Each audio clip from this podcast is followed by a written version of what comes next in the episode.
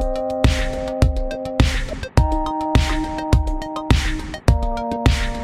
Hello à tous, ici Pauline Negno et bienvenue sur mon podcast. Cet épisode est l'avant-dernier de la saison avant une petite pause estivale d'un bon mois et je vous attendrai ensuite pour un retour en fanfare. Vous allez voir à la rentrée le lundi 23 août, on va avoir des épisodes à gogo dans tous les sens, on va avoir de nouvelles leçons bien sûr et puis beaucoup beaucoup de changements pour le gratin. Je vous tease tout ça mais euh, pour tout vous dire, j'ai hâte hâte hâte de vous dévoiler euh, toutes les surprises que je vous prépare, que je fomente avec mon équipe depuis plusieurs mois maintenant et qui seront officiellement en live à partir de fin août.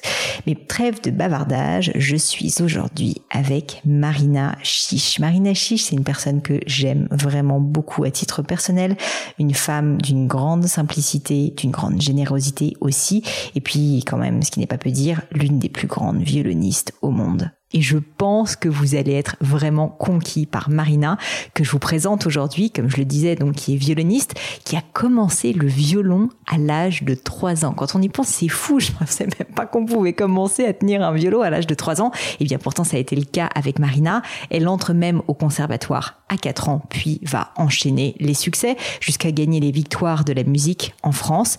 Et puis sur un coup de tête aussi parce qu'elle a envie, comme elle dit, de prendre la tangente, de ne pas être la jeune fille qui est attendu, décider de tout plaquer alors que tout lui souriait pour quitter la France et aller à Taïwan. Elle apprend la langue, elle passe un an sur place pour enseigner et apprendre la musicologie.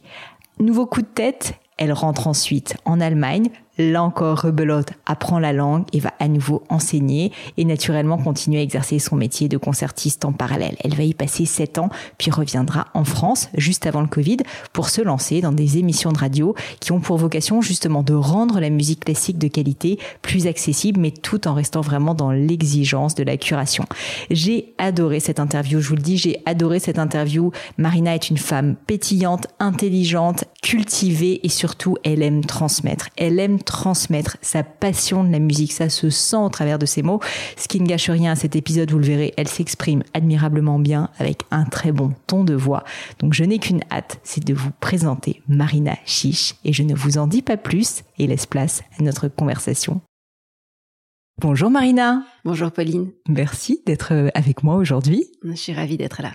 Marina, il y a mille manières de commencer cette interview. J'ai, ça, fait déjà deux heures que je suis avec toi, que je prépare cette interview, et du coup j'ai l'impression de te connaître encore mieux, bien sûr. Mais, je me suis dit que quelque chose qui serait assez parlant, peut-être pour moi et pour notre public, ce serait que tu nous décrives tout simplement une journée un peu typique de Marina Chiche. Peut-être, tu vois, quand tu es en concert, quelque chose comme ça. Je trouve que c'est intéressant de se rendre compte de finalement tout ce que tu fais en plus, justement, que la scène ou que la radio, enfin que ce qui est exposé et qu'on comprenne justement, bah voilà, vers quelle heure tu te lèves, à quel point euh, tu t'entraînes tous les jours ou pas. Je me rends pas compte d'ailleurs si c'est quotidien pour un musicien et donc euh, je serais très très curieuse de savoir finalement à quoi ressemble la vie de Marina Chiche. Alors ça c'est une euh, question très très vaste et à laquelle je peux pas donner de réponse simple parce que je pense que je dois avoir une des vies les plus euh, en apparence euh, flexibles euh, du monde, puisque selon les, les, contextes, je peux avoir donc des journées totalement dédiées à la préparation, mettons, d'un concert. Idéalement, j'ai voyagé la veille, je me réveille pour faire peut-être une, répétition le matin dans la salle, déjeuner léger, après-midi où j'essaye de, de me reposer. J'aime bien faire une petite sieste avant un concert.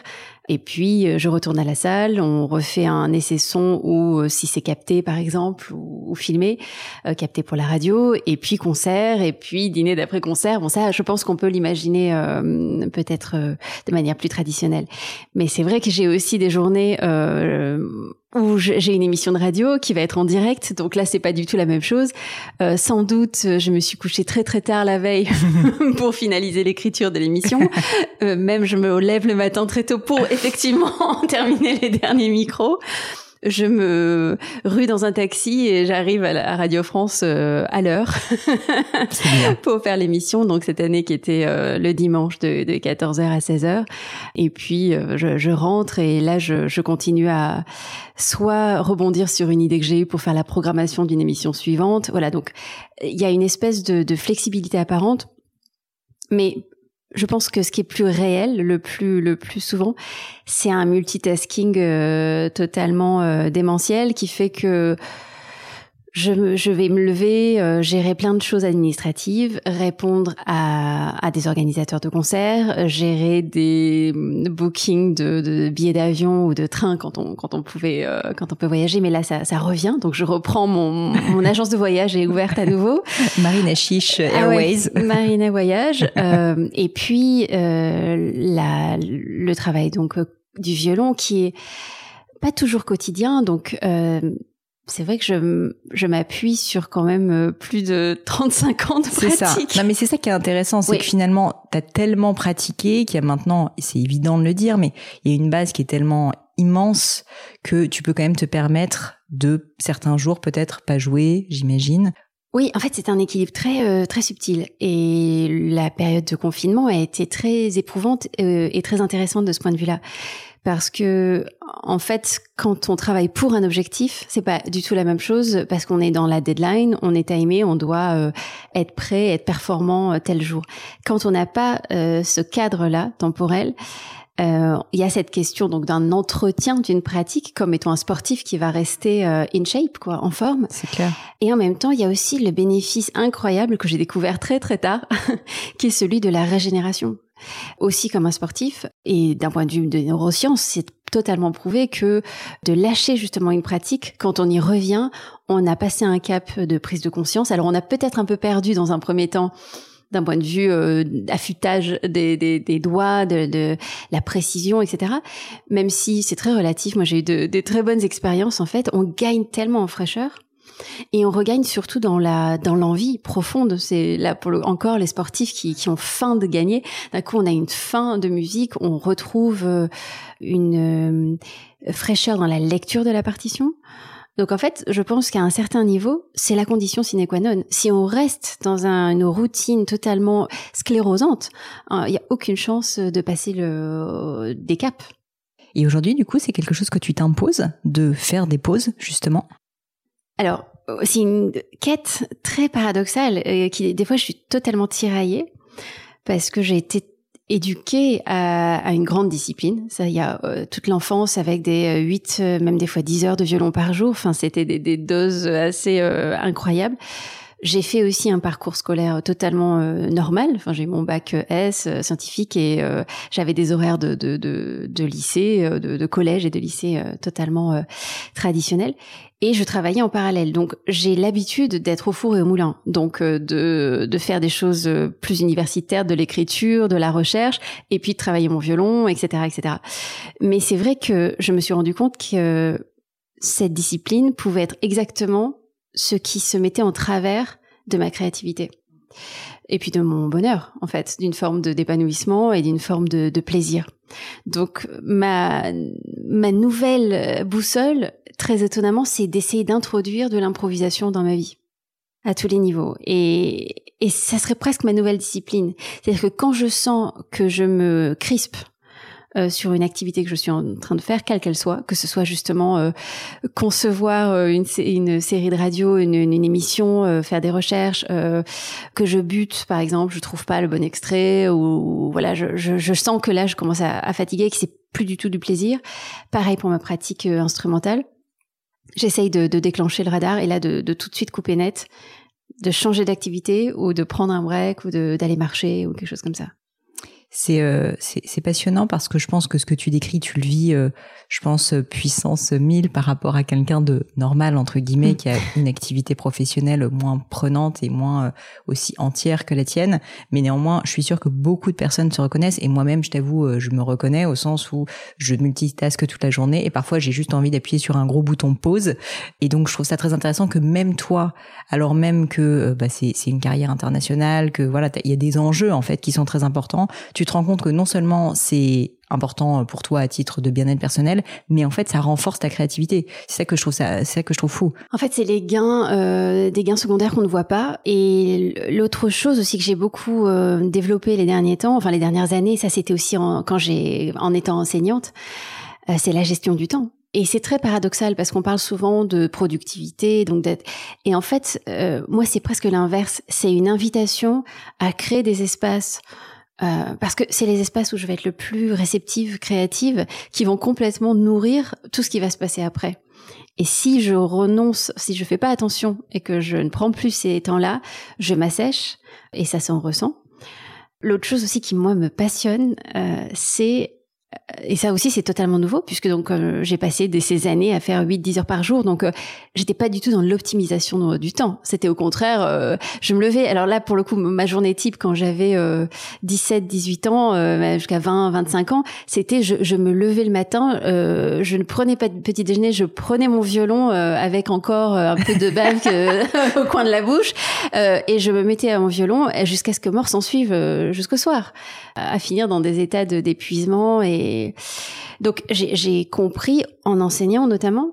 Et puis parce que les activités se sont multipliées dans tous les sens, donc que ce soit d'écriture, etc., et toujours de concert, que l'optimisation euh, de, ma, concentration, de, ma présence mentale sur ce que je fais, de mon engagement en fait, à chaque fois que, j'ai un violon dans les mains, à chaque fois que je suis en train de faire ce que je suis en train de faire, c'était ça la clé en fait. Et j'ai une immense enfin c'est une nouvelle quête pour moi de me dire arriver à faire avec le moins de temps possible la chose. C'est-à-dire qu'avant, il y avait une vertu du travail un peu mmh. staccanoviste. Euh, plus tu passais de temps, plus j'y passais de temps, mieux c'était. Avec le côté good girl, euh, voilà, qui montre euh, qu'elle qu'elle a souffert et qu'elle a travaillé pour. Euh, maintenant, je trouve qu'il y a une vertu absolue, à presque cette nonchalance de, de, de réussir, d'accepter aussi, dans certains domaines, une forme de, de douance, comme on dit des fois, des fois, on est doué pour quelque chose et ça va vite. Et, et alors?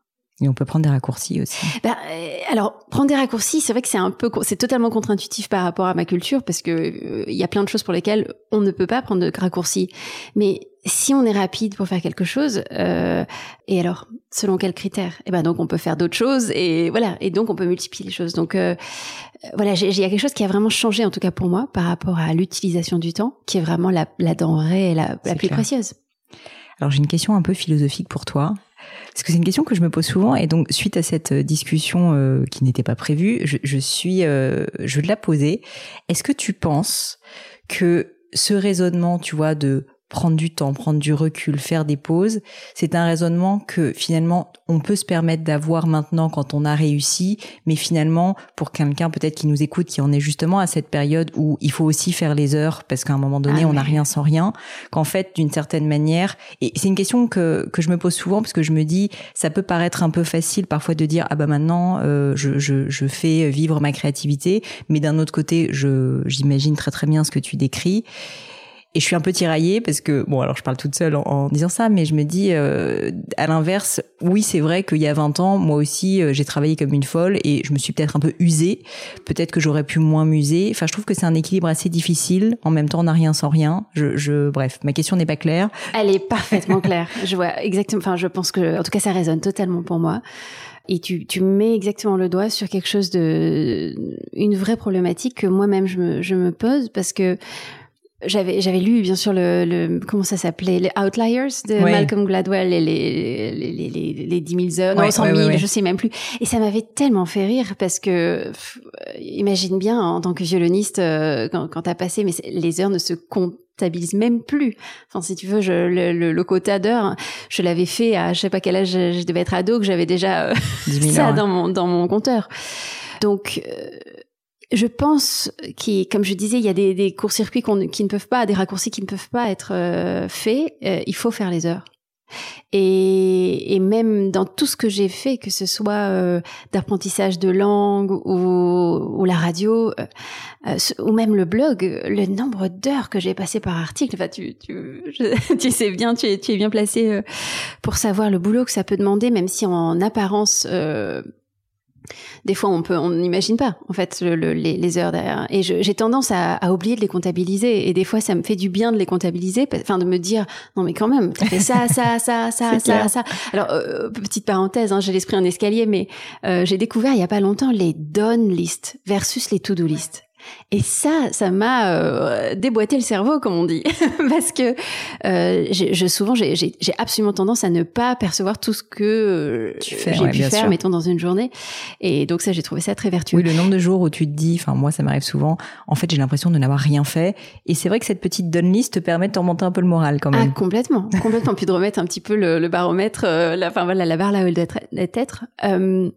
pour revenir à ta question, aussi par la spécificité de la musique classique qui est si exigeante, c'est très compliqué. Je me suis posé cette question-là d'un point de vue d'enseignement et d'éducation euh, quand je vois des, amis, mettons, qui veulent mettre leurs enfants à la musique et je, me dis, mais quel enfer Parce que je vois pas comment on peut y échapper à, ce nombre d'heures. Et après, il y a la passion, euh, cet enthousiasme. Moi, je, je, ne vivais que par que pour ça. C'est-à-dire voilà, que je, je je me levais le matin, je, je dormais, j'allais me coucher, je ne pensais qu'à ça. Hmm. J'écoutais les grands violonistes. Oui, ça aurait presque été un finalement une, souffrance de ne pas le faire. Oui, c'était une, ça s'imposait à moi. C'est bon. C'est un peu dans ce sens-là, il y a quelque chose de l'ordre de la vocation, mais pas une vocation parce que ça tombe euh, tout cuit. L'inverse, parce que il y a une nécessité de le faire et on est accro à ça et, et on veut se dépasser. Mais une fois qu'on a pris goût à ça, voilà, il faut remettre là aussi euh, au centre qu'est-ce qu'on veut, comment on veut vivre avec, euh, rechoisir, recréer un cadre. Peut-être l'autre chose aussi, euh, ce dont je parlais tout à l'heure par rapport à la discipline que j'essaye de détendre maintenant, c'est facile de dire ça quand on a une discipline si stricte. J'ai totalement conscience que pour d'autres personnes, la problématique est juste inversée. Ils n'ont pas connu euh, une forme de discipline ou une forme d'hyper-engagement. Donc eux, ce qui doivent, leur graal, c'est de, de, créer ce cadre. Moi, mon graal, c'est d'arriver à détendre le cadre. C'est tout. Et je crois qu'il y a un proverbe euh, chinois qui dit qu'en fait, il faut apprendre à monter son propre cheval. Et on en a tous un de différents. Donc chaque, il y en a qui ont un cheval très sauvage, d'autres un cheval qu'il faut apprendre à booster. Enfin, je, suis pas du tout spécialiste d'équitation, mais voilà, je, pense que ce qui compte, c'est de, on est quand même dans la connaissance de soi et aussi la compréhension de quels sont ses propres enjeux. Marina, tu n'as pas arrêté de me teaser euh, ton enfance et, euh, ah et, cette vocation. et donc, je m'interroge. Alors, j'ai lu quand même des choses, hein, euh, mais est-ce que tu peux justement me parler de ton enfance? Dans quel cadre t'as grandi? Comment était ta famille? Où est-ce que t'as grandi? Et puis, comment est arrivée cette vocation justement pour la musique? Alors, j'ai grandi à Marseille, pas dans la Pinède, pas loin de, pas loin de la mer, et avec des cigales l'été et tout ça. Tu les entends là? Quelle chance, quelle chance. oui, oui, c'était absolument incroyable. Euh, et mes parents euh, ne sont pas musiciens, euh, mais très mélomanes. Et j'ai un grand frère, une grande sœur, et ma mère euh, en particulier voulait qu'on ait tous une éducation musicale. Elle, elle aurait adoré faire de la musique elle-même. Elle venait d'un milieu très pauvre, donc il était hors de question qu'elle en fasse.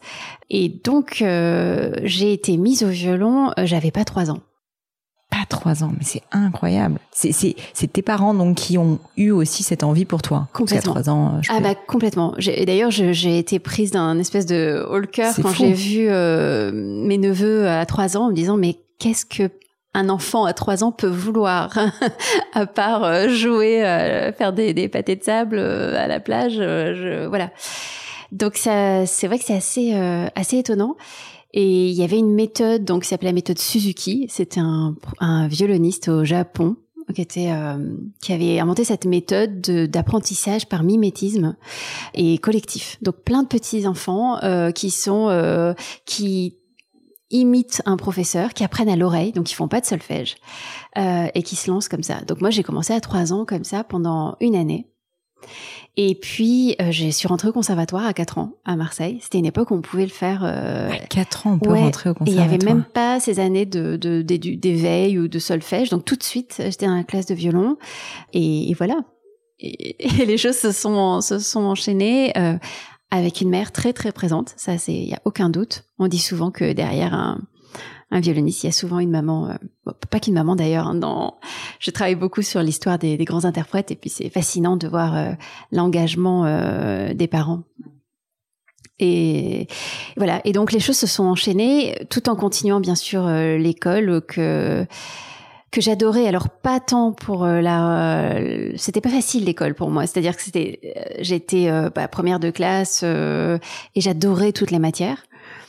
Euh, j'étais la fille au violon, donc je partais des cours euh, un peu euh, un peu vite. Des fois, j'étais dispensée de certaines matières. Au, au collège, j'étais avec des sportifs de haut niveau, des gymnastes qui ont fini au JO d'Atlanta, par exemple. Enfin, c'était incroyable. Donc là, on a on partageait en fait justement ce cet engagement absolu, ce goût de l'excellence.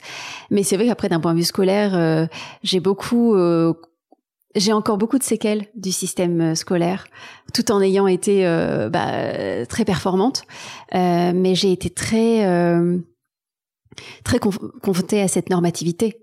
Qu'est-ce que tu veux dire par séquelles? Des séquelles d'être euh, ça devient.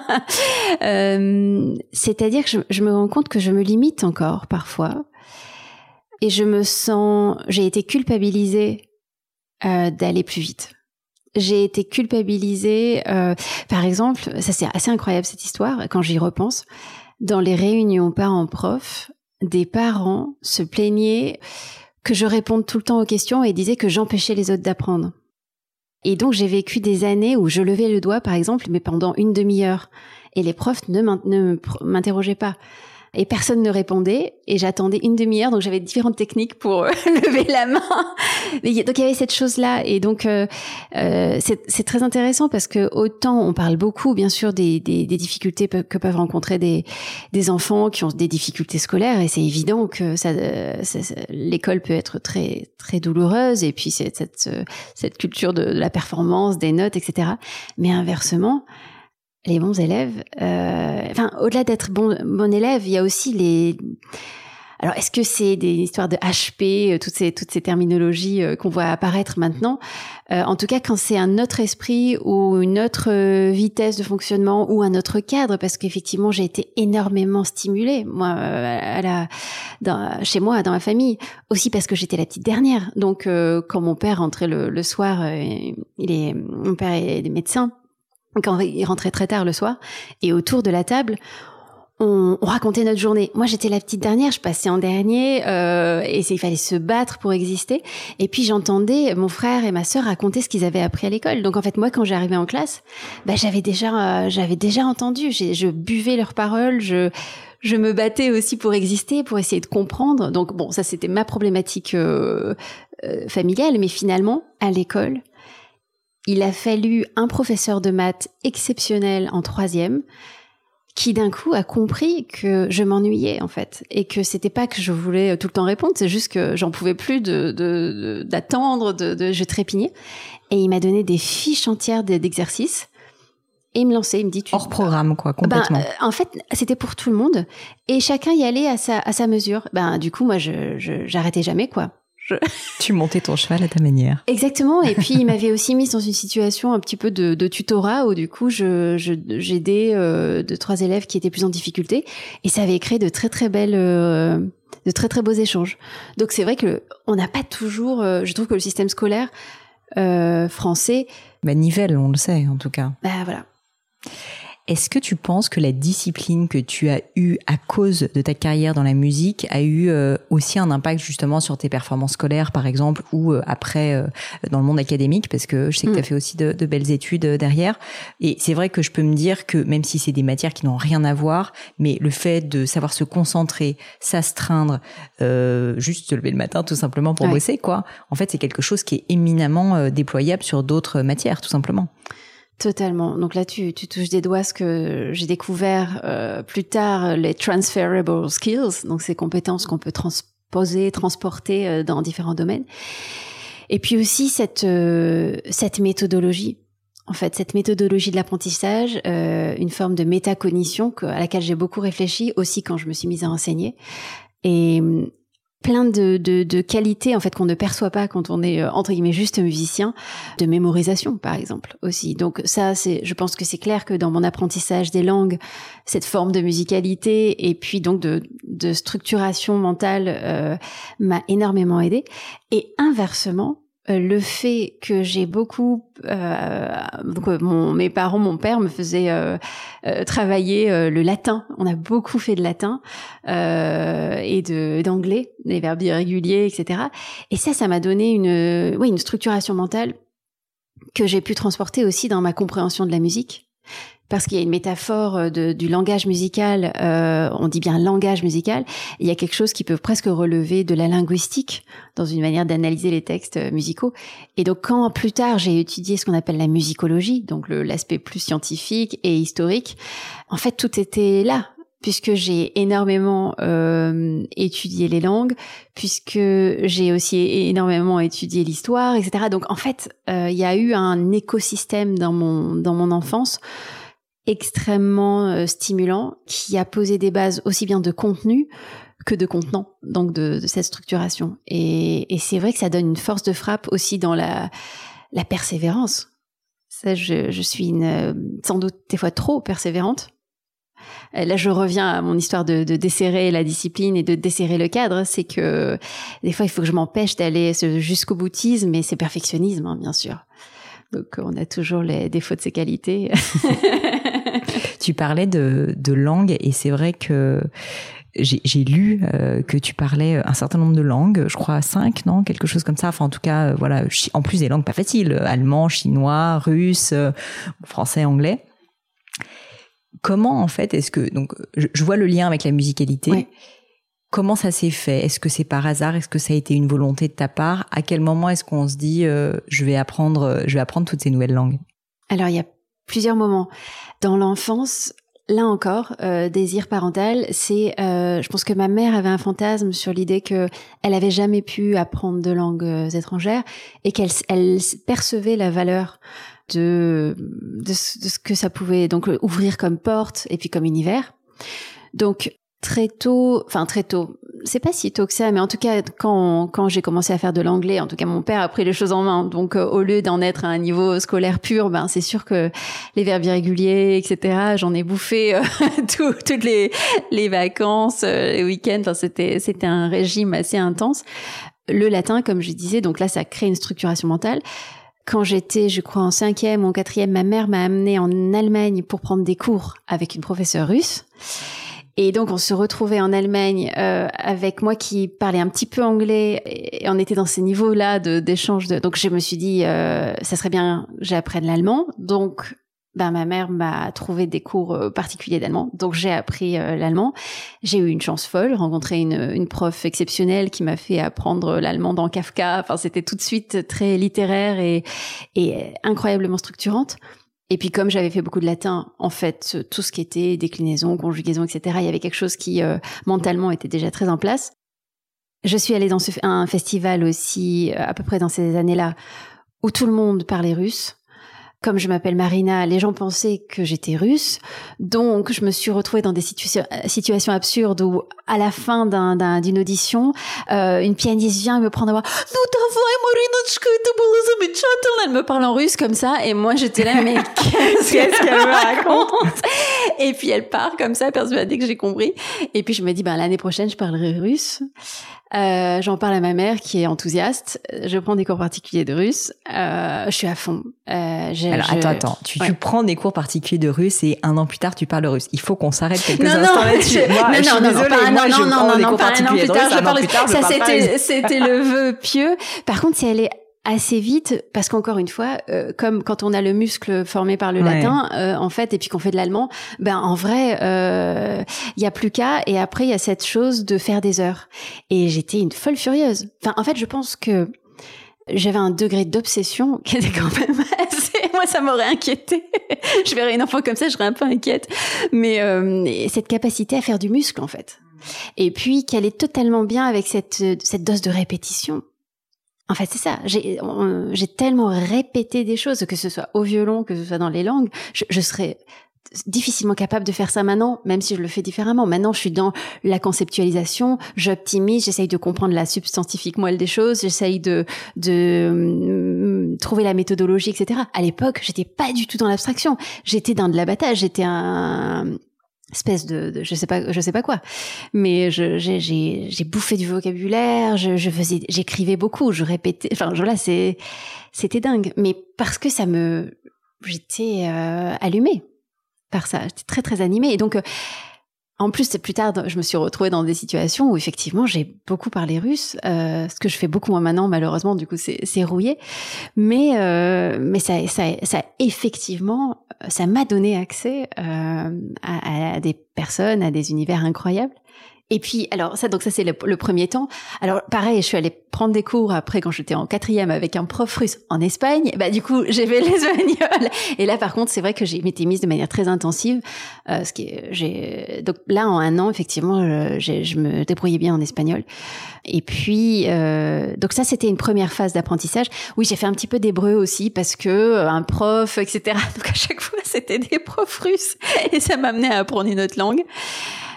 Et j'ai eu une deuxième phase beaucoup plus tard, en 2007 ou 8. Donc là, j'avais déjà 24, 25 ans, un truc comme ça.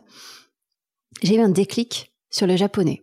Et alors là, c'est une histoire totalement absurde de serendipity. De, j'aime, beaucoup ces moments où les, choses s'alignent, il y a des signes. Euh, je, je, voilà, je sors d'enregistrement. J'ai fait un gros enregistrement solo, donc euh, trois jours euh, de, de 8-10 heures de studio par jour en état de, de, de, de, coma cérébral, on va dire.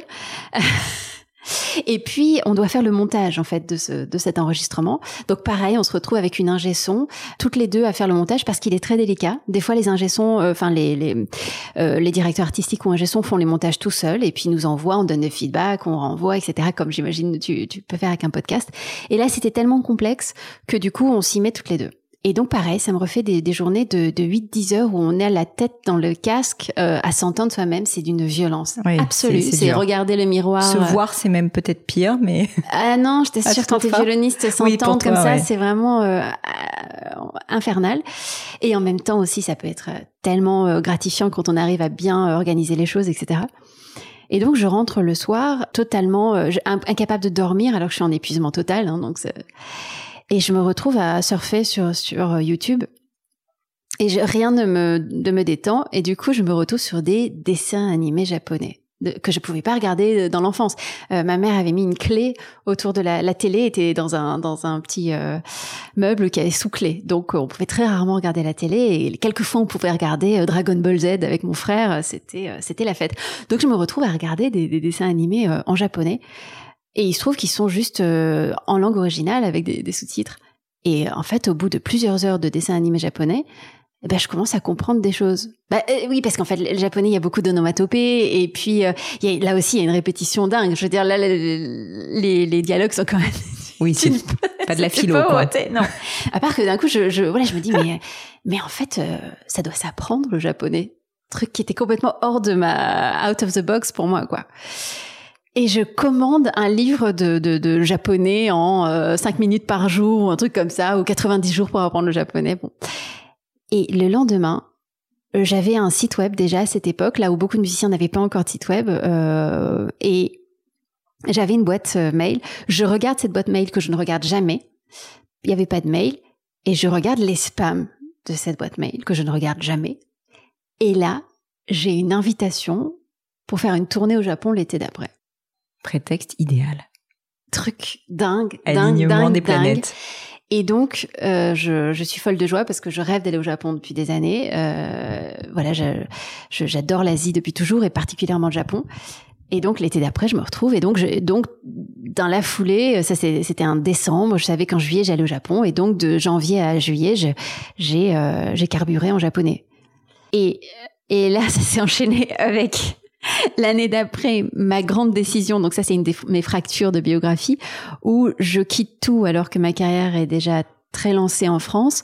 Euh, j'ai été nominée au Victoire de la musique, euh, je joue avec orchestre, je fais des disques, et on me propose, et j'ai envie de partir, et on me propose euh, d'aller à Taïwan pendant une année.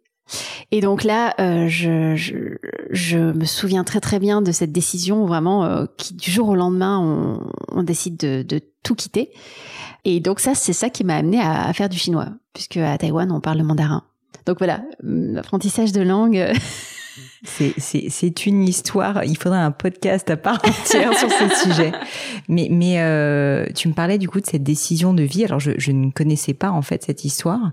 Donc, effectivement, si on retrace un petit peu le parcours, donc tu, tu te lances dans tes études. En parallèle de ça, toujours la musique, la musique, la musique et les premiers succès qui arrivent assez vite, d'après ce que je comprends. Et ensuite, donc, ce moment cliquet dont tu parlais, où finalement tu décides de partir à Taïwan. Qu'est-ce qui a suscité cette décision? C'est vrai, euh, j'imagine pas uniquement l'amour des langues, euh, de, de, de, prendre ce risque, euh, de prendre ce risque? C'est un moment assez dingue. Donc, c'est 2009. Donc, j'ai été nominée aux Victoires de la musique. donc, quelques repères. Donc, je rentre au Conservatoire de supérieur de Paris en 98. Euh, J'en sors avec euh, mon premier prix de violon en 2001, premier prix de musique de chambre en 2003. Euh, je vais aussi étudier à Vienne et à Munich. Euh, bon, il y a donc et les nominations donc aux Victoires de la musique lancent les choses d'un point de vue euh, médiatique aussi. donc toutes les choses sont vraiment très installées, enfin en train d'être d'être lancées. Et je fais un concert en, en Allemagne avec des musiciens allemands que je ne connais pas, qui sont euh, des très bons musiciens, euh, qui eux sont pas solistes, jouent plutôt dans des orchestres, donc sont des, solistes d'orchestre, donc dans les premiers postes euh, euh premier violoncelliste et premier altiste d'un grand orchestre de radio allemande. Et là, j'ai une sensation totalement différente. En fait, j'ai l'impression que on parle à un niveau musical beaucoup plus profond. Je peux m'exprimer là où j'en suis en 2009 et pas cette sensation que j'avais souvent en France où je jouais toujours la même chose avec certains partenaires de musique qui étaient très bons, mais il y avait quelque chose, en fait, pour dire les choses, où je me sentais enfermée. C'est totalement enfermée dans une image de euh, jeune violoniste, euh, quelque chose comme ça, justement rendu assez médiatique, euh, voilà, et quelque chose qui m'enfermait totalement, alors qu'en parallèle, je faisais des études euh, de musicologie, donc j'étais dans la, la réflexion euh, historique, philosophique, un peu métaphysique sur ce que la musique pouvait apporter au monde. Et enfin voilà, il y avait une dimension comme ça en moi très très euh, idéaliste par rapport à tout ça. Et donc il y avait un décalage énorme en fait entre la, la personnage, la, la, la carrière qui était en train de se construire, et puisque moi à l'intérieur, tout ce qui était en train de, de, de, de, de croître j'avais rencontré aussi des musiciens exceptionnels, euh, le, un grand compositeur, Grégory Courtag, qui, qui, avait déjà 80 euh, ans et qui est un espèce de, de, de maître de musique euh, d'une d'intégrité folle, des, des, cours très questionnants. Ou, euh, bon, et, et, tout ça, était, il y avait un décalage, une dissonance mais que je ne percevais pas et puis qui était totalement contre-intutif parce que il y avait une forme de succès euh, évident. Bien sûr, mais on sait que la musique est un secteur éminemment compétitif. Alors c'est paradoxal parce qu'on est dans le beau, on est dans la créativité, on est dans l'émotion et en même temps tellement peu d'élus. Enfin, je veux dire, c'est c'est. Oui, et, et aussi j'étais sans doute pas immunisée par rapport à ça. C'est-à-dire que j'avais une, j'ai, et d'ailleurs ça reste une problématique pour moi. C'est-à-dire que je pense que j'ai cette grande compétitivité. J'aime le challenge, j'aime aller au bout de mes limites. Euh, et puis euh, voilà, j'aime euh, oui, j'aime gagner aussi. Enfin, je veux dire, même si on fait un jeu de société, je suis très mauvaise perdante, par exemple, et, et je vais pas, euh, je prends pas les choses vraiment à la légère. Et en même temps, euh, j'ai du mal aussi avec l'idée de, compétitivité dans tout ce que ça peut déclencher chez les autres. Euh, mais ça, c'est là où je reviens à mes séquelles de, l'école. C'est-à-dire que on m'a fait quand même, j'ai grandi dans un dans une mentalité où c'était un jeu à somme nulle. C'était soit c'est moi qui gagne, soit c'est les autres. Or en fait, c'est absurde parce que évidemment, il y a peu d'élus, mais le développement d'un artiste, c'est tout sauf se développer que contre les autres. C'est vraiment aller au bout de soi, euh, aller au bout au service de la musique. Pareil dans mes activités là, que ce soit à la radio ou transmettre. C'est transmettre et, et, et puis vraiment euh, élargir, euh, enrichir, etc. Donc sans être non plus dans une vision bisounours, parce que évidemment il y a ce moteur de réussite et cette envie de, de, de faire bien.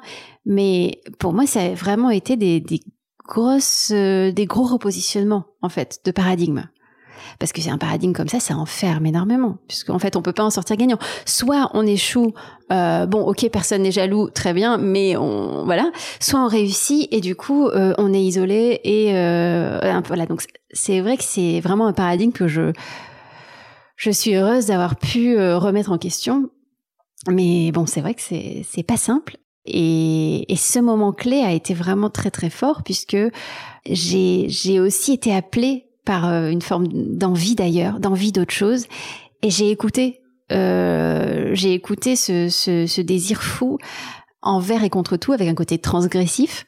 Et ça je l'ai eu plusieurs fois dans ma vie. Euh, ces moments où on a une situation euh, que beaucoup de gens envient et de se dire euh, non mais c'est pas mon chemin. Donc je pose tout et je pars. Et je suis partie euh, quelques mois après seulement avec mon violon et une valise je me souviens encore de la valise parfaitement avec des petits motifs dessus, violette, absurde. Je me suis retrouvée un, matin, c'était très très tôt, à Taipei, à l'aéroport. Je n'avais aucune idée à quoi ressemblait Taïwan et Taipei. Euh, je ne savais pas les gens qui m'accueillaient, je ne connaissais rien. Et, et voilà. Et l'expérience sur place? L'expérience sur place était, était dingue parce que j'étais sur le campus universitaire.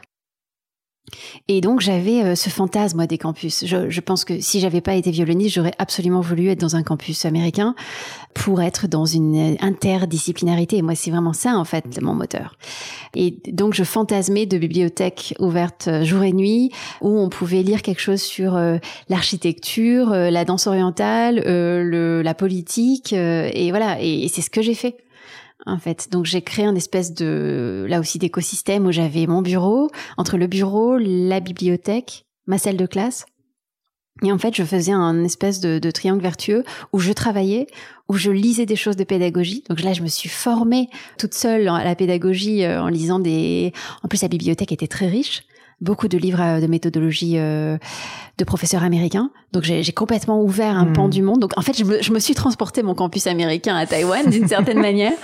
Euh, j'ai pris des cours de danse, euh, d'improvisation dans le département de danse avec des élèves qui parlaient pas un mot d'anglais et moi je parlais pas encore mandarin.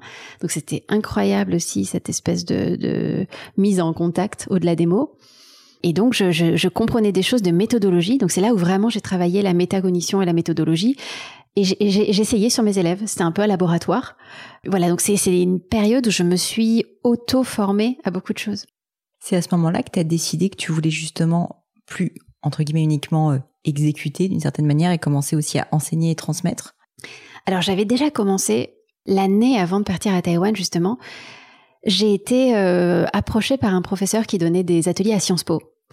J'avais été euh, major de promo en, dans une discipline qui s'appelle l'esthétique au Conservatoire supérieur de, de, Paris, donc qui est une des disciplines de la musicologie. Euh, c'est une dimension un peu plus philosophique, historique, sociologique de la musique. Donc tout ce qui se croise, les, les, les courants, les, les courants artistiques, comment les courants artistiques euh, naissent. Pour donner un exemple, le romantisme en musique naît en même temps ou même après euh, le romantisme en poésie ou en littérature. Et ça s'inscrit dans un contexte sociologique particulier, etc. Donc, toutes ces choses-là. Et il me propose d'animer un séminaire avec lui sur musique et politique. Donc ça, c'est passionnant. Je rencontre le chargé de scolarité et on discute. Et puis euh, je dis ah mais il y a tellement de choses que j'aimerais faire entendre parce que déjà convaincu sans le savoir, sans m'être analysé, que j'avais envie en fait que les gens, que tout le monde puisse écouter la musique classique, aimer, profiter, percevoir, cheminer avec une œuvre de musique classique. Et il m'a dit, mais c'est très bien tout ça, vous, vous me feriez pas une proposition de cours euh? Moi, j'étais là, ben, oui, ben, on boucle la grille euh, d'ici trois jours. Ah ben, D'accord. Et donc là, je, je me pose et je, je crée un cours que j'ai appelé Introduction au discours musical. Donc, comment on parle sur la musique, comment la musique parle aussi, comment euh, structurer sa perception de la musique classique. Donc, j'en profite pour mettre des, bases d'histoire de la musique. Et donc, je fais ce séminaire rencontre exceptionnelle avec un groupe hyper motivé, très international. On a à cette époque-là, j'ai guère plus, j'ai quoi euh, Ils doivent avoir 20 euh, ans, euh, ils sont en troisième année, deuxième, troisième année de Sciences Po.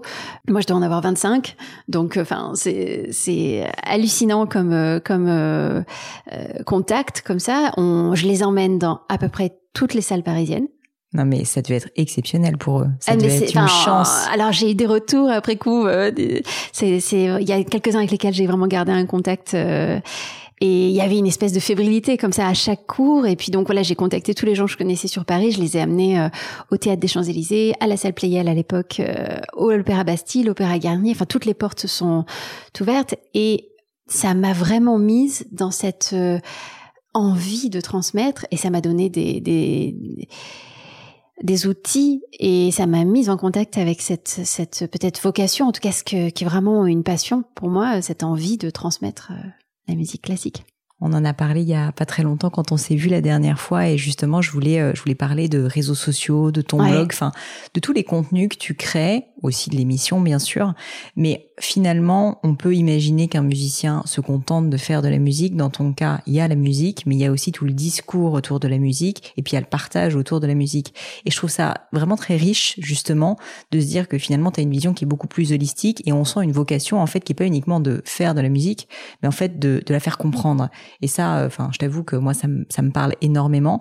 Et je voulais savoir si néanmoins, tu n'étais pas de temps en temps tiraillé parce que qui dit vouloir faire comprendre dit aussi vouloir vulgariser, mm. dit vouloir aller s'exprimer vers du grand public et, euh, et sans vouloir être snob ou quoi que ce soit. Ce que je veux dire, c'est que tu es dans un secteur qui est tellement, euh, enfin, tellement exigeant, où il y a tellement de connaissances requises, que je peux imaginer que d'une certaine manière, c'est aussi euh, un peu, euh, comment dire, se limiter, tu vois, de vouloir vulgariser à des personnes. Enfin, moi, par exemple, tu me parles de musique, j'y connais pas grand-chose, et donc tu vas être obligé de t'adapter un petit peu. Si... je, vais... je vais te convertir, Ça va être ma mission. et donc, et donc, en fait, je voulais savoir euh, si pour toi ce cheminement, il avait été naturel, ou si tu avais dû un petit peu te forcer aussi justement à aller vers quelque chose de plus ouvert vers le grand public, et notamment on en parlait pour les réseaux sociaux où je pense qu'il y a souvent une, euh, c'est ton cas particulièrement, mais je veux dire pour beaucoup de personnes qui se lancent sur les réseaux sociaux, un peu une image négative en se disant les réseaux sociaux, c'est bas de gamme, c'est des jeunes qui n'y comprennent rien, qui sont un peu bovins comme ça sur leur téléphone, mais on peut aussi le voir d'une autre manière qui est en fait un formidable outil aujourd'hui, sincèrement, qui remplace un peu l'école, tout simplement. Ouais, très juste. Euh, Écoute, pour, peut-être pour rebondir sur les, réseaux sociaux, ça c'est un moment très qui, qui, va qui va boucler une boucle aussi de, de mon parcours parce que donc quand je suis rentrée de Taïwan, je suis allée à Berlin. Euh, pendant sept ans, j'étais en Allemagne. Et pendant cinq ans, j'ai eu donc un poste de prof euh, d'université en Allemagne. Donc euh, cette fibre de transmission et d'enseignement, je, je l'ai vraiment beaucoup approfondie et travaillé. Je rentre à Paris et donc là, c'est un de mes gros tournants après donc ce départ à Taïwan. C'est le retour en France où Là, pareil, je quitte un poste qui ne se quitte pas. Donc, je suis euh, fonctionnaire allemande, donc euh, avec un poste en université qui est hyper reconnu. J'ai fini mon doctorat, donc je suis euh, Frau Professeur Dr. Chiche, tu vois ça. Frau Professeur. c'est d'un coup, je passe de euh, une freelance euh, qu'on n'arrive pas trop à identifier à voilà, ça, ça fait un ça fait un effet bœuf en Allemagne ces histoires de statut. Quand tu dis docteur professeur sur ton sur ta boîte aux lettres, ils le mettent quoi. Donc c'est c'était assez absurde. Mais donc je quitte ce poste alors que vraiment c'était euh, c'est des postes très très très prisés et tous les solistes en, en Allemagne visent ce genre de poste. Et donc, je, je, je décide de, de, de, partir, appelé justement par l'idée que j'avais d'autres choses à faire, que j'avais vraiment envie de, de, transmettre la musique classique différemment en France, parce que je perçois qu'en France, euh, là où en Allemagne, il y a la, musique classique est dans l'ADN culturel, même si les choses bougent aussi. En France, je me rends compte que la musique classique n'est pas à la table des débats de la culture. Donc, euh, euh, sur les, les, médias généralistes, il n'y a jamais de musique classique, ou très très peu. Sur même sur France Culture, il y a presque pas de musique classique. Que sur France Musique, mais pourquoi pas sur France Culture Pourquoi pas sur France Inter Il y en a vraiment très peu pour parler de, Radio France. Donc voilà, je suis, je suis un peu prise dans cette question-là, mais je dois repartir de zéro puisque ça fait presque dix ans que je suis partie de France. J'ai pas du tout entretenu les, le lien. J'étais un peu en mode euh, tabula rasa. Euh, on repart, donc j'ai un peu coupé les ponts derrière moi. Alors, j'ai la bonne surprise de voir que les gens se souviennent quand même de mes nominations Victor de la musique. Il y avait quand même un fond qui était là, mais en vrai, euh, il y a tout à construire.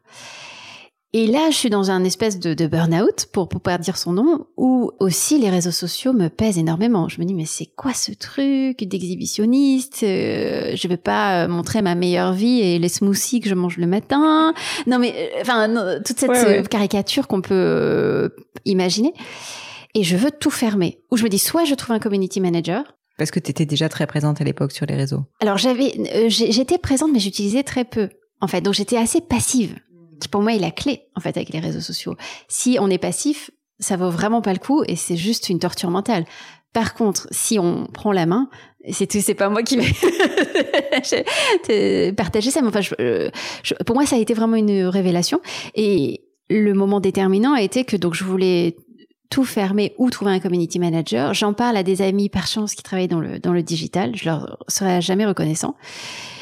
Et j'avais vu passer une annonce sans doute par l'algorithme, j'avais dû faire quand même deux trois recherches pour ces histoires de community manager, une annonce sur Live Mentor, cette boîte de formation euh, de, formation en ligne.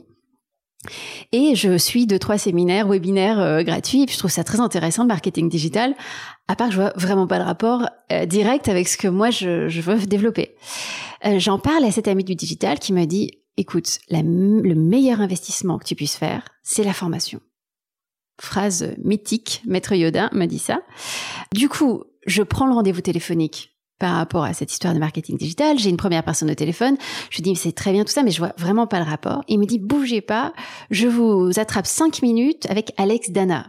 Que le fondateur, voilà, fondateur, de, Live Mentor. Et là, c'est le moment qui change ma vie parce que j'ai Alex au téléphone que je connais pas du tout, donc hyper sympa, euh, voilà, déjà hyper sympa, et il me dit, donc ça je trouve ça aussi dingue d'un point de vue marketing, la, force d'Alex qui me dit, euh, en vrai, 90% de la formation c'est pas pour toi, mais mais mais ce qu'il faut que tu fasses, c'est exactement ça, il faut que tu prennes la plume, tu fais un blog et tu crées une communauté. Et là, moi, je dis, mais, mais de quoi tu parles? Une communauté, c'est quoi le concept? Euh, Je suis pas un gourou. il me dit, mais t'as bien des fans as Je dis, mais j'ai pas des fans, je suis pas Beyoncé. Enfin, je veux dire, moi, c'est de la musique classique. il me dit, mais oui, mais t'as bien des gens qui veulent venir à tes concerts. Et là, d'un coup, je percute, je me dis, mais oui, c'est vrai. Récemment, j'ai reçu des mails de gens me disant, mais c'est bête, pourquoi tu nous as pas dit que tu passais là depuis le temps qu'on veut venir t'écouter? Et ben, il me dit, bah oui, ben ça, c'est des fans. Ça, c'est des gens qui suivent. C'est des followers potentiellement, etc. Et là a commencé une aventure dingue. Dingue de transmission aussi et de partage, puisque du coup j'ai pris la plume, mais pour moi l'idée c'était pas, euh, je savais pas du tout sur quoi écrire, et Alex me dit, bah si, tu racontes ta vie, tu racontes, tu dis voilà, euh, en plus j'avais plein de dates à ce moment-là, je partais à l'étranger, tu racontes euh, c'est quoi de faire un concert, et donc les choses ont commencé à se lancer avec toutes les problématiques de faire un calendrier éditorial, de trouver les thématiques. Et là, j'ai commencé une année de folie où je j'écrivais donc un article par jour, euh, par jour par semaine. Ça se sentait comme par jour parce que j'y passais des nuits. J'ai vraiment. Mais ils sont longs. En plus, ils sont hein. très longs, sans doute trop longs par rapport à un format euh, euh, entre guillemets comme on, on dit qu'il faut faire. Mais ce qui s'est passé, qui a été fort, c'est qu'ils étaient assez exhaustif et, j'ai des amis qui m'ont dit après coup qu'ils imprimaient les articles pour les donner à leurs élèves. Bah, je dois dire que donc du coup pour avoir passé pas mal de temps sur ton blog aussi, en fait c'est un univers qu'on connaît tellement peu de l'intérieur. C'est ça. Que c'est vrai que pour une personne, euh, tu vois, qui, qui s'intéresse un temps soit peu à la musique, c'est assez formidable, je trouve, de d'avoir l'impression euh, de réfléchir, enfin de, de, comprendre en fait ce qui se passe dans ta tête et de le vivre un peu avec toi. Donc ça c'est quand même euh, c'est quand même assez fou et, et, et ça donne. Enfin j'incite d'ailleurs à toute l'audience du gratin à consulter ton blog que je mettrai dans les notes de, de, l'épisode, bien sûr. Mais c'est vrai que c'est quelque chose d'assez euh, d'assez fort que tu as créé, je trouve. Ouais. Merci. En tout cas, ça a été fort pour moi dans la mesure où ça m'a fait prendre conscience de tout ce que j'avais accumulé, c'est-à-dire aussi bien des questions de méthodologie, puisque je, mettons, je parle de gestion du track, comment apprendre par cœur une partition, enfin les, enjeux de mémorisation, et donc toutes ces formations que j'avais faites quand j'étais prof en Allemagne, aussi des profs, j'avais fait une formation qu'on appelle de musique physiologie. Donc c'est tout ce qui tourne autour de la gestion du physique, du mental et de l'émotionnel autour de la musique classique.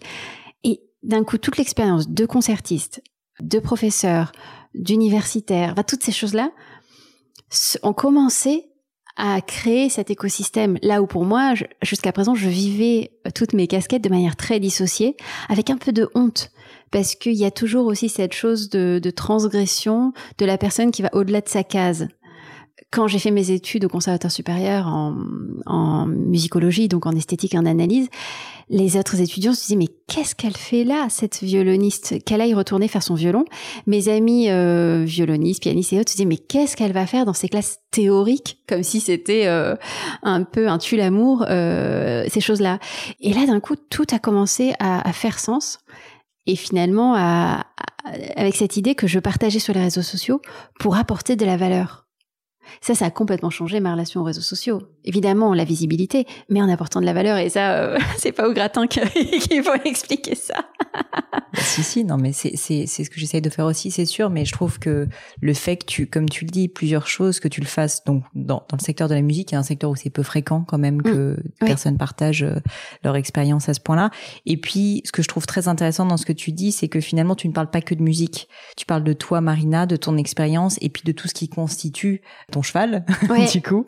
Euh, mais, mais qui fait que finalement, tu as des angles qui sont complètement uniques. Et ça, c'est vrai que c'est peut-être euh, le fait que tu acceptes de ne pas rentrer dans des cases et que tu assumes qui tu es et que tu fasses finalement des contenus euh, qui, qui sont parfois atypiques. Bah, en fait, c'est ça aussi qui fait que ça marche, je pense, parce que sinon, ça serait convenu, quoi. Et alors, pour revenir à ta question par rapport à la vulgarisation, eh ben, je pense qu'elle est là la clé pour moi. C'est-à-dire que je ne vis pas ça comme euh, l'idée de rendre accessible et au rabais. C'est quelque chose qui, est insupportable pour moi parce que je trouve que c'est pas tellement prendre les gens euh, pour des idiots, mais c'est plutôt, euh, enfin, c'est plutôt soi-même prendre les gens pour des idiots que de pas leur donner le meilleur, en fait. Donc moi, je je peux pas renoncer à ça. Ah, par contre, il faut trouver la forme, il faut trouver la manière, il faut trouver les ponts. Et moi, j'adore créer des ponts, trouver la bonne métaphore, mais c'est sans réduire le propos. Donc c'est pour ça que j'ai beaucoup de mal des fois quand je vois des formes de, euh, il y a certaines émissions de télé ou, certaines tentatives en fait de soi-disant démocratiser la musique classique. Moi, ce que je constate, c'est qu'au final, on travestit cette musique classique et on vend un totalement un produit totalement autre. Donc il y a une arnaque en fait totale. Donc peut-être que les gens vont aimer cette chose-là. Et puis, si tu les emmènes dans un vrai concert entre guillemets musique classique, eh ben ils vont se dire mais qu'est-ce que c'est? C'est pas du tout ce qu'on nous a vendu. Donc à mon avis, il y a, y a, vraiment un souci de, de de positionnement, de philosophie par rapport à ce qu'on essaye même d'un point de vue marketing, de ce qu'on essaye de vendre. On crée un autre produit, un avatar, qui est vraiment euh, parfois euh, satisfaisant pour personne, à mon avis. Euh, donc moi, je pense que non. Je pense que la musique classique, j'ai une entière confiance dans la musique classique pour euh, arriver à toucher euh, tout le monde. J'ai des expériences euh, extraordinaires, que ce soit dans des hôpitaux, dans des prisons, dans des, dans des contextes totalement inattendus. Et à chaque fois que j'ai la possibilité de, de, de, créer un moment de, de, de, vrai entre guillemets musique, il n'y a jamais eu en fait ces, ces, ces barrières insurmontables qu'on qu'on nous qu'on nous dit exister. Donc mais je, mais je pense qu'effectivement, euh, la, la, pour moi, l'angle, c'est justement essayer d'apporter ces choses qui mettent en lien. Moi, j'adore mettre la musique en lien avec des univers des fois inattendus. Euh, je fais encore cette chronique musique et foot. Toutes mes thématiques euh, de, de l'année, euh, ça a été des choses. Euh, j'ai fait un, une bande son de l'espace pour Thomas Besquet. J'ai fait un épisode sur Halloween. J'ai fait, donc, je pense qu'il y a une manière de faire vivre les choses et, et dedans, ma programmation, elle est totalement euh, exigeante, et... exigeante euh, au-dessus de tout soupçon. Ouais, c'est euh, c'est franchement c'est génial. Je, je, je trouve que c'est vraiment une Enfin, c'est, c'est une vraie chance que tu nous apportes tout ça et, et en tant qu'auditrice, du coup, je, je t'en remercie. Marina, pour terminer, j'aime bien, j'aime bien à la fin du podcast passer par un petit crible de questions personnelles crible du gratin donc. Et la première question de ce crible, c'est est-ce que tu aurais vécu un ou des grands échecs, enseignements, enfin échecs, moments de doute, difficultés si tu veux particulières dont tu pourrais nous parler, notamment pour nous parler des enseignements dont tu en as euh, tiré parti? Bah, j'ai l'impression que ma vie est une succession de ces moments-là. Et donc tout dépend comment on, on raconte, euh, c'est le storytelling qu'on fait de, sa propre vie il y a quelque chose dans ma dans mon cheminement que j'ai compris euh, quand même après coup qui se fait par des par des grosses remises en question. En fait je remets en jeu les choses assez régulièrement. J'ai besoin de ça de je peux je supporte très mal les statu quo. J'ai rencontré pas mal du coup d'institutions euh, que ce soit donc euh, en Asie, en Allemagne et là du coup Radio France. Et c'est vrai que je me suis beaucoup posé de questions. Comment on peut garder sa créativité? Son unicité euh, dans certains cadres. Et donc très très vite, quand le cadre devient rigide, euh, j'ai besoin de, d'exploser le cadre pour repartir en mouvement et créer quelque chose. Donc je pense que le départ à Taïwan était une, un moment clé qui peut des fois être vécu comme euh, pas un échec, mais quelque chose qui, qui a qui a remis en cause une ligne qui était vraiment très, très tracée. Pardon, j'arrive pas à le dire justement. Pareil, quand je suis partie de, de ma Hochschule allemande, donc de cette université allemande, euh, il y avait quelque chose de douloureux dans ce départ, de très questionnant, de très euh, grosse remise en question. Et c'est ça qui m'a amené. J'ai sauté dans le vide. C'est ça qui m'a lancé euh, dans le blog, qui m'a amené à la radio, qui m'a amené à découvrir aussi la thématique des femmes dans la musique, qui est une thématique qui m'occupe énormément aussi. Donc en fait, c'est de, de de risquer, de d'avoir l'audace de mettre tout en jeu sans savoir ce qu'il y a derrière. Et je me surprends moi-même en fait. De, donc donc ces phases de doute, c'est toujours la question à quel point on les écoute, à quel point on les met de côté.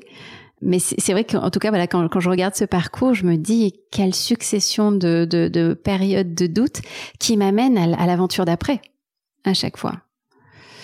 Donc, euh, j'ai pas encore cette confiance absolue de me dire. Euh, mais j'ai eu la chance quand même quand j'ai fait mon, mon doctorat euh, en, en art euh, avec une professeure à l'université de Lille 3. Donc c'était, j'étais par correspondance hein, plutôt à ce moment-là. Enfin, dans un doctorat, c'est vrai qu'on n'est pas trop présent.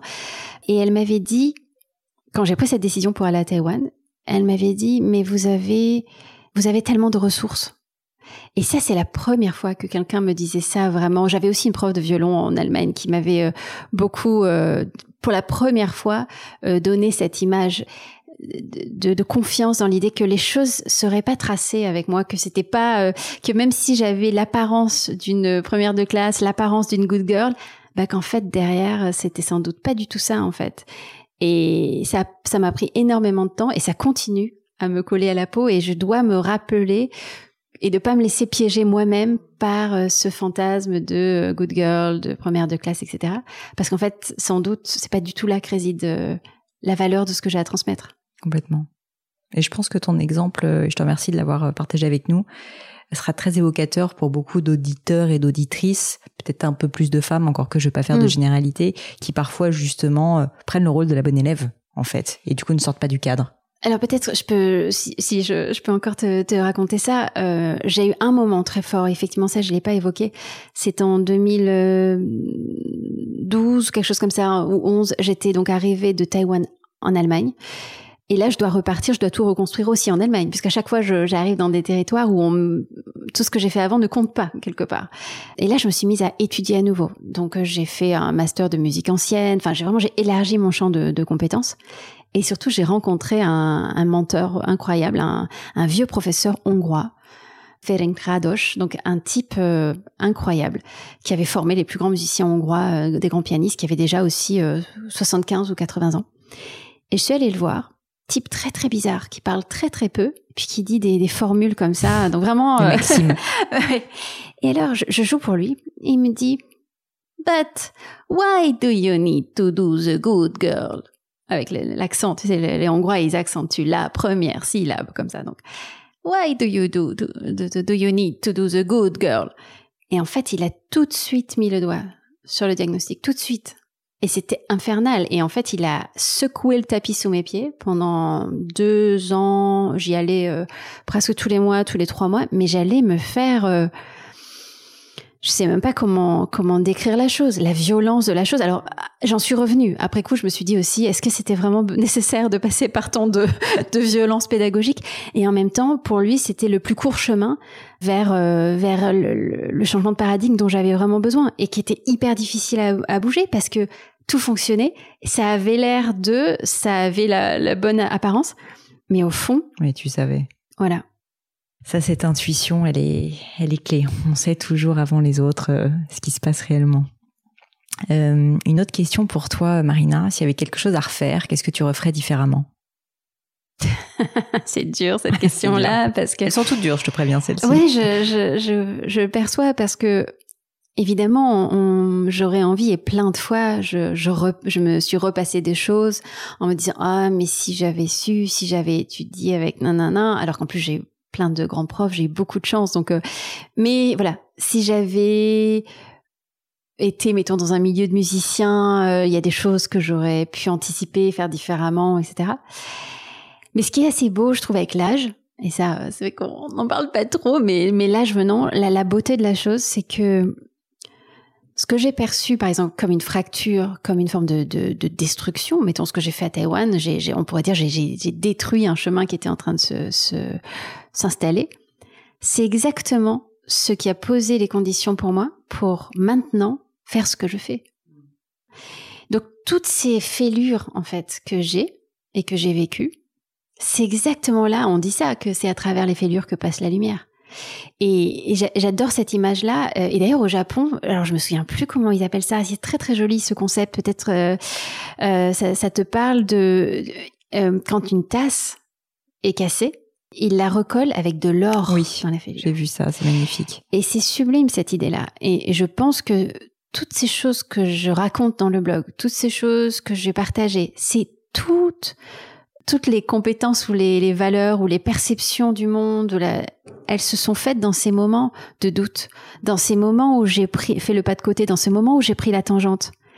Et, en fait, c'est là où euh, on peut se dire ah oui, mais elle est sortie du chemin. Ben non, en fait, justement, c'est dans ces moments-là où enfin je suis sortie de la good girl. Enfin, je suis allée euh, explorer des choses. Et donc en fait, maintenant, je commence presque faudrait pas transformer ça non plus dans une méthode, mais presque avoir cette culture de, de la tangente, cette culture de l'improvisation, cette culture de valoriser toutes les choses qui font une différence. Parce que sinon, c'est d'une, c'est d'un ennui sans fin.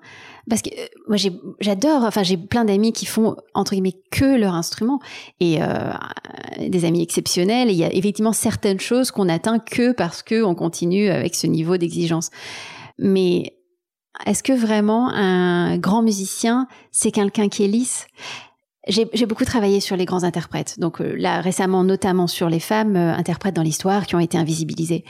Et je suis fascinée par les parcours de vie. J'adore d'ailleurs ces histoires. Hein, je pense que et la plupart des artistes que moi j'ai admirés euh, et que j'admire, que ce soit des hommes ou des femmes, mais il y a des fractures délirantes dans leur parcours et on les raconte pas. Je ne sais pas pourquoi on raconte si peu ces choses-là, mais c'est absolument incroyable. Il y, a un parcours particulièrement qui t'a marqué et une histoire que tu pourrais nous, nous raconter? Alors oui, il y a un grand violoniste que j'adore, qui s'appelait Fritz Kreisler, donc euh, qui est ce grand violoniste autrichien, qui a été un des grands violonistes du XXe siècle. Euh, j'adore jouer sa musique parce qu'il a aussi écrit beaucoup de petites pièces de genre, des petites pièces légères, des valses viennoises, etc., qu'on joue euh, à la fin des concerts, des bis, les rappels. Donc j'en ai même fait un disque, c'était l'objet de mon dernier disque. Et Fritz Kreisler, c'est exceptionnel. Il est né en 1875. Empire austro-hongrois, il démarre comme enfant prodige. Donc là, on se dit jusque-là, classique. non, mais dans les histoires des, grands interprètes. Enfant prodige, il passe d'ailleurs par le Conservatoire de Paris, il va aux États-Unis, et en fait, là, ça décolle pas vraiment. Donc déjà ça, on le raconte jamais. Jamais, bien sûr. Le type rentre à Vienne, et en fait, eh ben, il commence ses études de médecine. Donc ça aussi. Euh... change de carrière, quoi. Bah oui, c'est-à-dire qu'en fait, ça n'a pas vraiment pris que le violon. Et puis en fait, en vrai, le truc, c'est que Chrysler, il est assez feignant. Et ça, c'est aussi exceptionnel. Un grand violoniste qui en fait était paresseux, mais au d'un point de vue, mais notoire, quoi. Et donc, il fait deux ans de médecine, et là, sans doute rattrapé par sa paresse, il se dit, bah, peut-être finalement, le violon, c'était quand même très bien. Et surtout aussi rattrapé, bien sûr, par, par l'envie, parce que violoniste déjà exceptionnel. Et là, il se présente comme deuxième co-soliste de l'Orchestre Philharmonique de Vienne, donc dans l'orchestre. Donc soliste, mais pas au sens de soliste qui joue debout avec l'orchestre, mais donc dans la position d'orchestre. Deuxième chaise, il est pas pris. Donc ça, moi, cette histoire, elle m'a fait halluciner. En plus, avec l'idée qu'il n'est pas pris parce qu'il a déjà un son trop personnel. Donc là, on retrouve des thématiques de normativité. Évidemment que le type, il détonne, il n'est pas fait pour être dans cette position-là. Mais quand même, il a un échec. Donc, on se dit, il pourrait arrêter tout.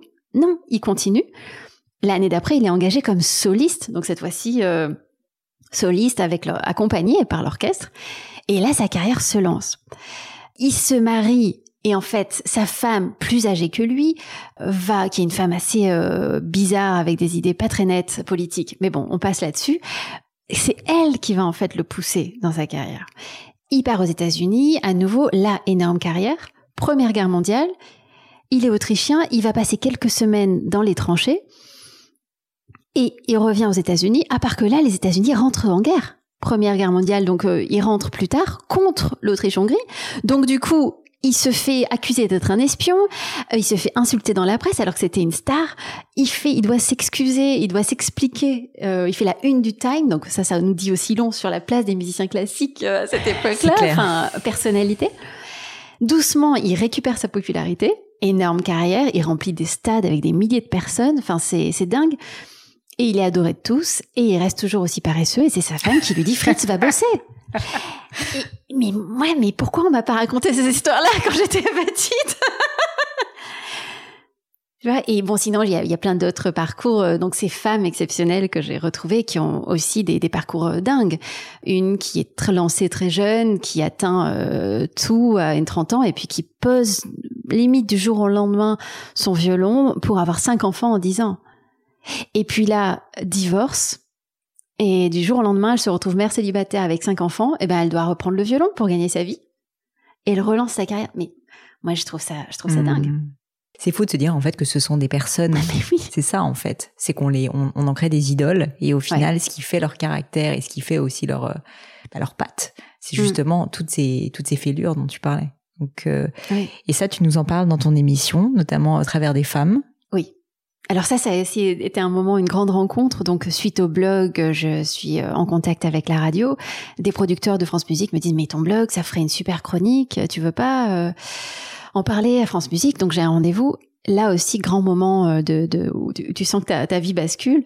J'ai rendez-vous avec la direction qui me dit euh, bon, euh, je vais je vais les voir pour savoir si effectivement je ferai une chronique l'été 2019. Cinq minutes de chronique une fois par semaine. Super, je vais au rendez-vous.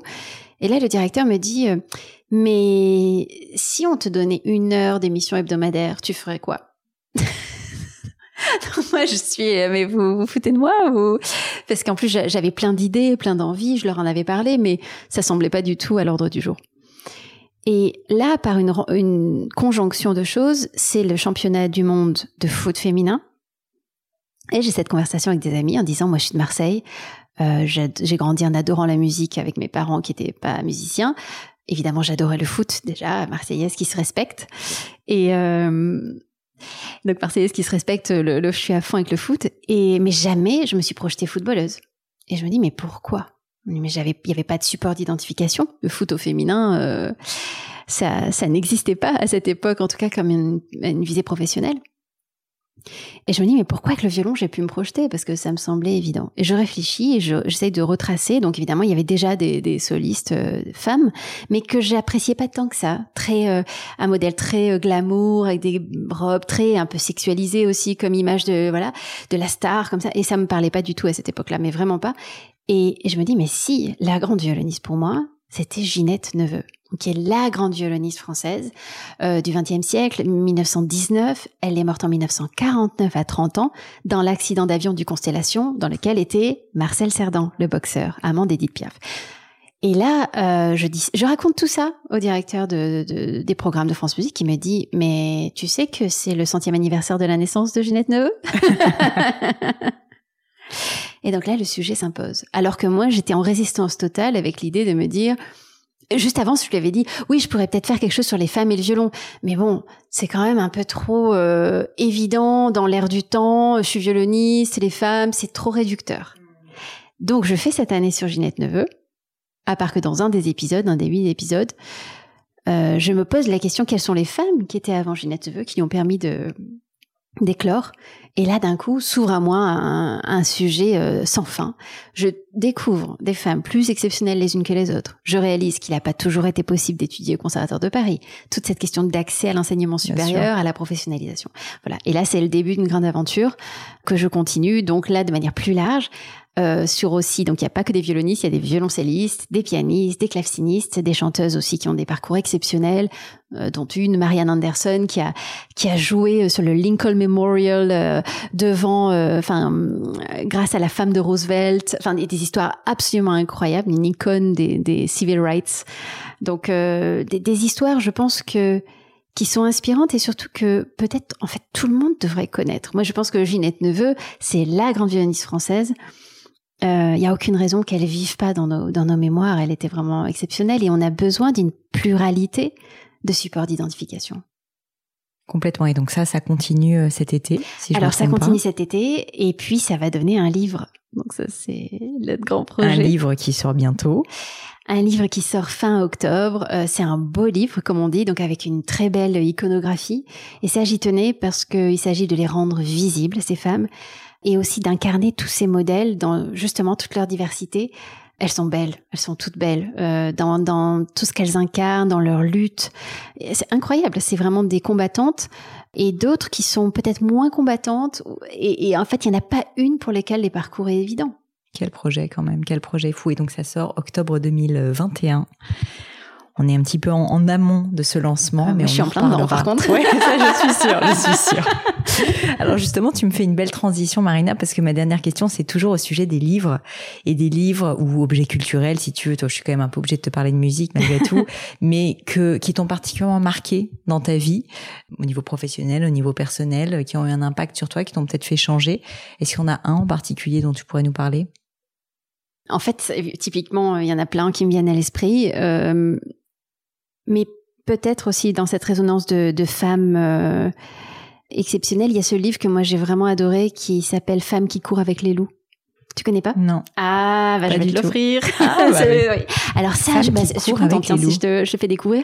Alors c'est un livre de Clarissa Pinkola Estes, qui est une psychanalyste, conteuse, psychanalyste jungienne, donc qui est vraiment dans l'idée. Euh, ce livre, c'est une succession de contes des contes très euh, euh, traditionnels, très ancrés dans notre inconscient collectif. Il y a Barbe Bleue, il y a voilà toutes ces choses revisitées. Et l'analyse qu'elle en fait, c'est une analyse donc euh, psychanalytique, mais déjà très très agréable à lire, vraiment. Et c'est sur l'idée qu'il y a un archétype de la femme sauvage. Donc il y a toute une dimension de créativité. Et dans, les, dans la psychanalyse jungienne, il y a cette idée qu'on a tous en nous du masculin et du féminin. Donc ça, c'est très très intéressant parce que d'ailleurs, ça se lit très très bien qu'on soit un homme ou une femme. Et c'est vraiment l'idée d'aller chercher sa nature profonde, euh, cette relation entre la culture, nature, comment on peut être justement dépossédé de sa propre créativité et à ce chemin initiatique où on va, par des étapes, hein, retrouver son identité profonde, exprimer plein de choses. Et c'est vraiment... Euh, euh, c'est thérapeutique comme lecture. Euh, alors, euh, dans la foulée, un autre livre que j'adore, c'est un livre de Marc-Alain Wacknin qui s'appelle Bibliothérapie. Et le concept, c'est aussi justement que si on lit le bon livre au bon moment, on peut être justement soigné, soigner son âme, être remis en mouvement, être réinspiré. Donc voilà, mais écoute, deux lectures, tu vois que je ne connaissais pas, c'est assez rare, je dois dire, et donc bah euh, j'en suis, euh, j'en suis d'autant plus contente. Non, mais c'est vrai que que le premier euh, donne particulièrement envie d'être découvert. Donc je te remercie beaucoup pour pour pour ça.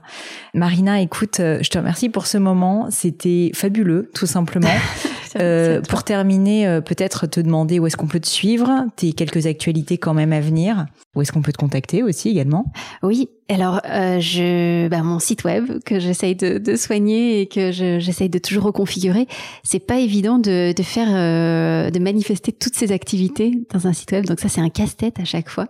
Donc sur les réseaux sociaux, bien sûr, donc euh, sur euh, sur Insta, sur Twitter, sur Facebook, euh, sur LinkedIn, la radio donc en podcast et puis sur France Musique cet été. À partir de la rentrée, je rends le micro euh, pour France Musique. J'ai décliné l'offre de continuer l'émission parce que les concerts reprenant, il me semble très très important en fait de, de retrouver cet espace d'expression première. Et aussi, j'ai la conviction que je veux faire des choses sur mesure et j'ai envie de, de continuer à transmettre. Donc, je sais pas encore exactement la forme que ça va prendre. Tu es manifestement une grande source d'inspiration, Pauline. Donc, mon fantasme, ce serait d'arriver à être la Pauline Legnaud de la musique classique. Eh bien, écoute, je te souhaite bien plus que ça. non, mais écoute, donc très envie de créer euh, euh, un format podcast où j'ai le temps de parler, de, de donner ses clés d'écoute, parce qu'évidemment, quand on est à l'antenne, euh, il y a des contraintes éditoriales, on peut pas trop parler. Par exemple, qui cherche de la liberté et sortir des cadres, là, tu, tu vas être servi. Donc j'ai envie de faire ça. Ce que j'avais déjà fait un peu sur les réseaux sociaux, j'avais fait un atelier de Marina euh, pendant le confinement, une demi-heure par jour où je jouais, je expliquais. J'ai assez envie d'explorer cette chose-là. Donc euh, je vais me former à, à, faire à suivre.